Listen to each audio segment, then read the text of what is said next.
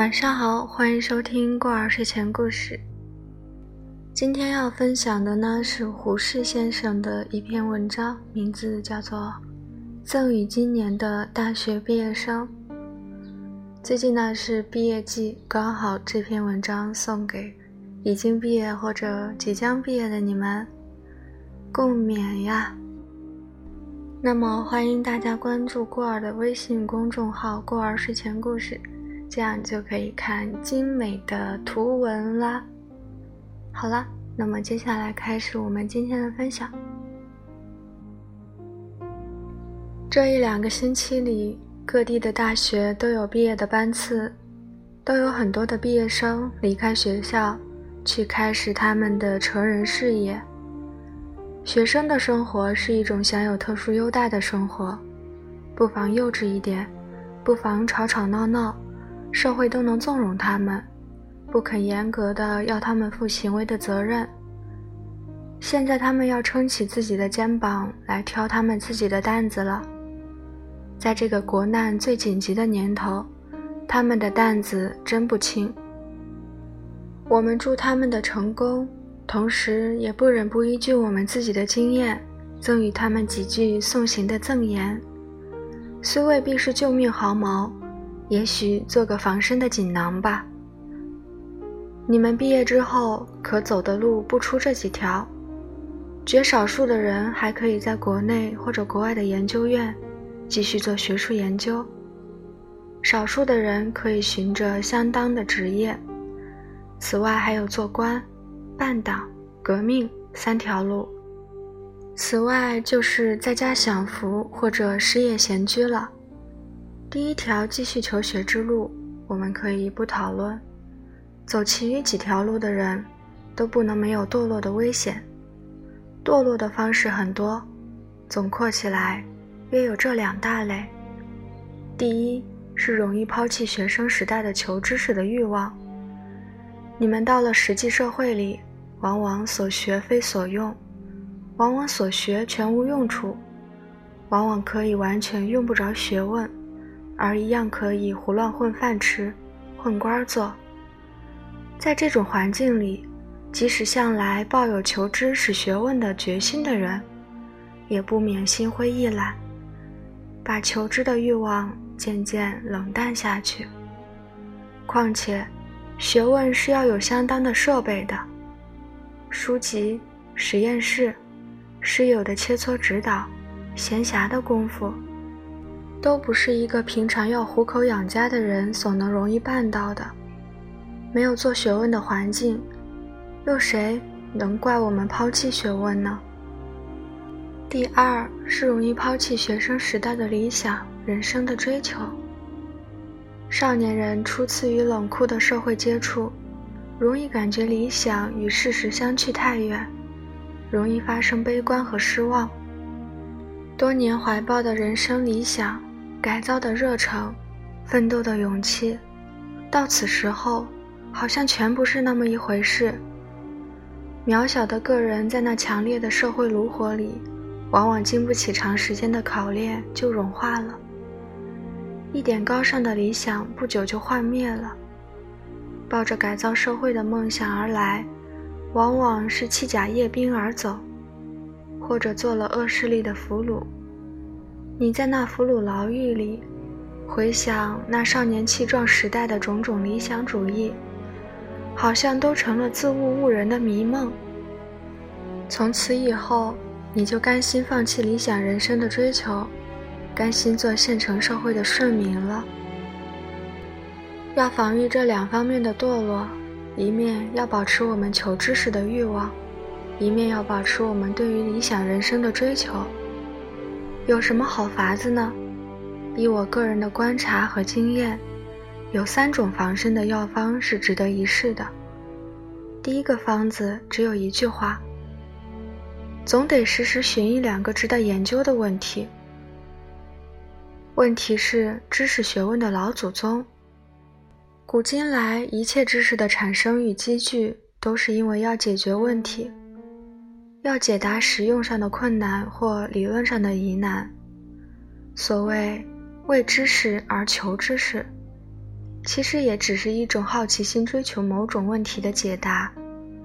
不过，因为那种问题的性质不必是直接应用的，人们就觉得这是无所谓的求知识了。我们出学校之后，离开了做学问的环境，如果没有一个两个值得解答的疑难问题在脑子里盘旋，就很难继续保持追求学问的热心。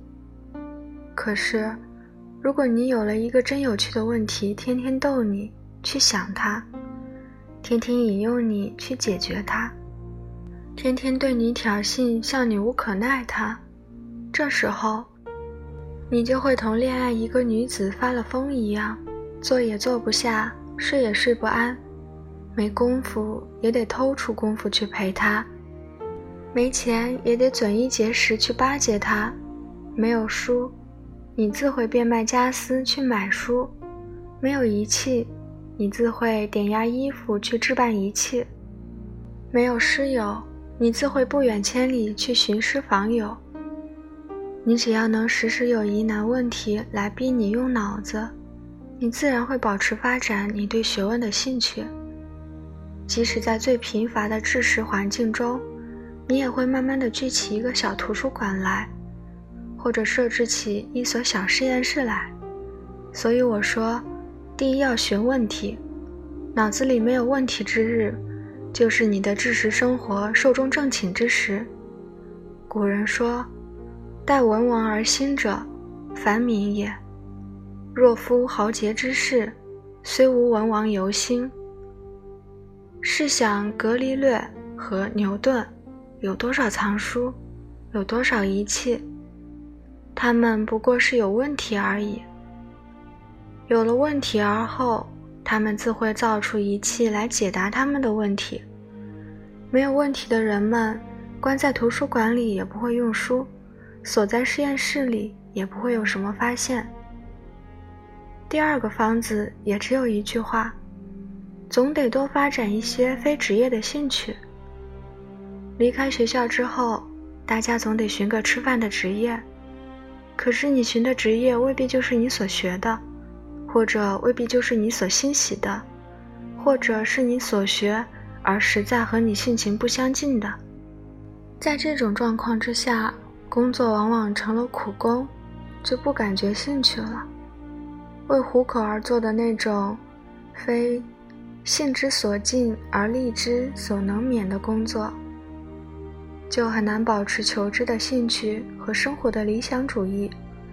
最好的接济方法，只有多多发展职业以外的正当兴趣与活动。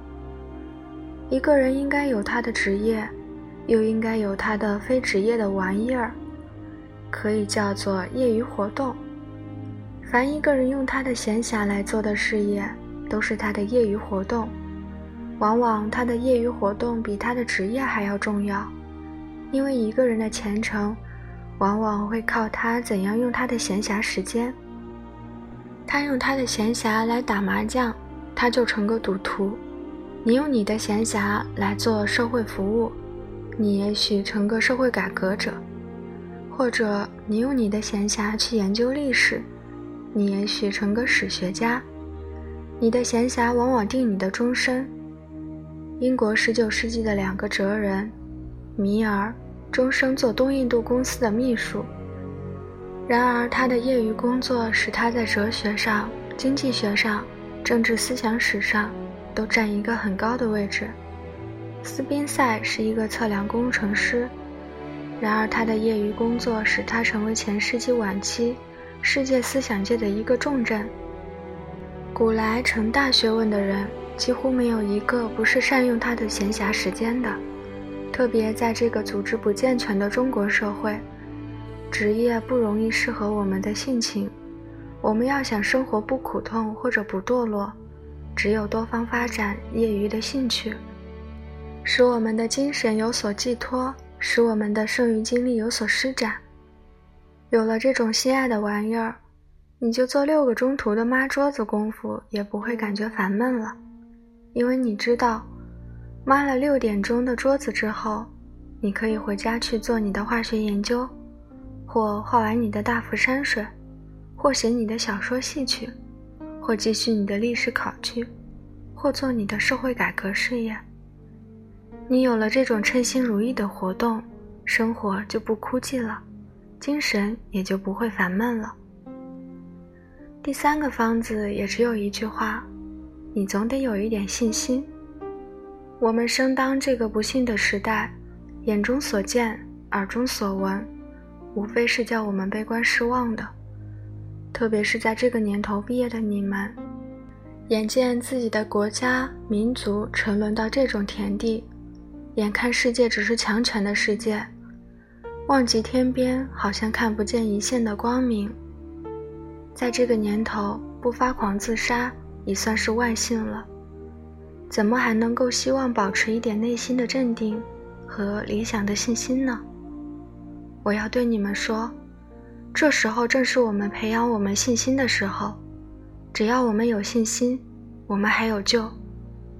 古人说：“信心可以移山。”又说：“只要功夫深，生铁磨成绣花针。”你不信吗？当拿破仑的军队征服普鲁士、占据柏林的时候，有一位穷教授，叫做菲希特的，天天在讲堂上。劝他的国人要有信心，让信仰他们的民族是有世界的特殊使命的，是必定要复兴的。菲希特死的时候，谁也不能预料德意志统一帝国何时可以实现。然而不满五十年，新的统一的德意志帝国居然实现了。一个国家的强弱盛衰都不是偶然的，都不能逃出因果的铁律的。我们今日所受的苦痛和耻辱，都只是过去种种恶因种下的恶果。我们要收将来的善果，必须努力种现在的新因，一粒一粒的种，必有满仓满屋的收。这是我们今日应该有的信心。我们要深信，今日的失败，都由于过去的不努力。我们要深信，今日的努力必定有将来的大收成。佛典里有一句话：“福不唐捐，唐捐就是白白的丢了。”我们也应该说：“功不唐捐，没有一点努力是会白白的丢了的。”在我们看不见、想不到的时候，在我们看不见、想不到的方向，你瞧，你下的种子早已生根发芽、开花结果了。你不信吗？法国被普鲁士打败之后，割了两省地，赔了五十万万法郎的赔款。这时候，有一位刻苦的科学家巴斯德，终日埋头在他的实验室里，做他的化学实验和微菌学研究。他是一个最爱国的人，然而他深信只有科学可以救国。他用一生的精力证明了三个科学问题：一。每一种发酵作用都是由于一种微菌的发展。二，每一种传染病都是由于一种微菌在生物体中的发展。三，传染病的微菌在特殊的培养之下，可以减轻毒力，使它从病菌变成防病的药苗。这三个问题在表面上似乎都和救国大事业没有多大的关系，然而从第一个问题的证明。巴斯德定出做醋酿酒的新法，使全国的酒醋业每年减除极大的损失。从第二个问题的证明，巴斯德教全国的蚕丝业怎样选种防病，教全国的畜牧农家怎样防止牛羊瘟疫，又教全世界的医学界怎样注重消毒，以减除外科手术的死亡率。从第三个问题的证明。巴斯德发明了牲畜的皮热温的疗治药苗，每年替法国农家灭除了二千万法郎的大损失。又发明了疯狗咬毒的治疗法，救济了无数的生命。所以，英国的科学家郝胥黎在皇家学会里称颂巴斯德的功绩道：“法国给了德国五十万万法郎的赔款，巴斯德先生一个人研究科学的成绩。”足够还清这一笔赔款了。巴斯德对于科学有绝大的信心，所以他在国家蒙奇辱大难的时候，绝不肯抛弃他的显微镜与实验室。他绝不想他的显微镜底下能偿还五十万万法郎的赔款。然而，在他看不见、想不到的时候，他已收获了科学救国的奇迹了。朋友们，在你最悲观、最失望的时候，那正是你必须鼓起坚强的信心的时候。你要深信，天下没有白费的努力，成功不必在我，而功利必不唐捐。好啦，今天的分享就到这里结束了。加油吧，年轻人！晚安。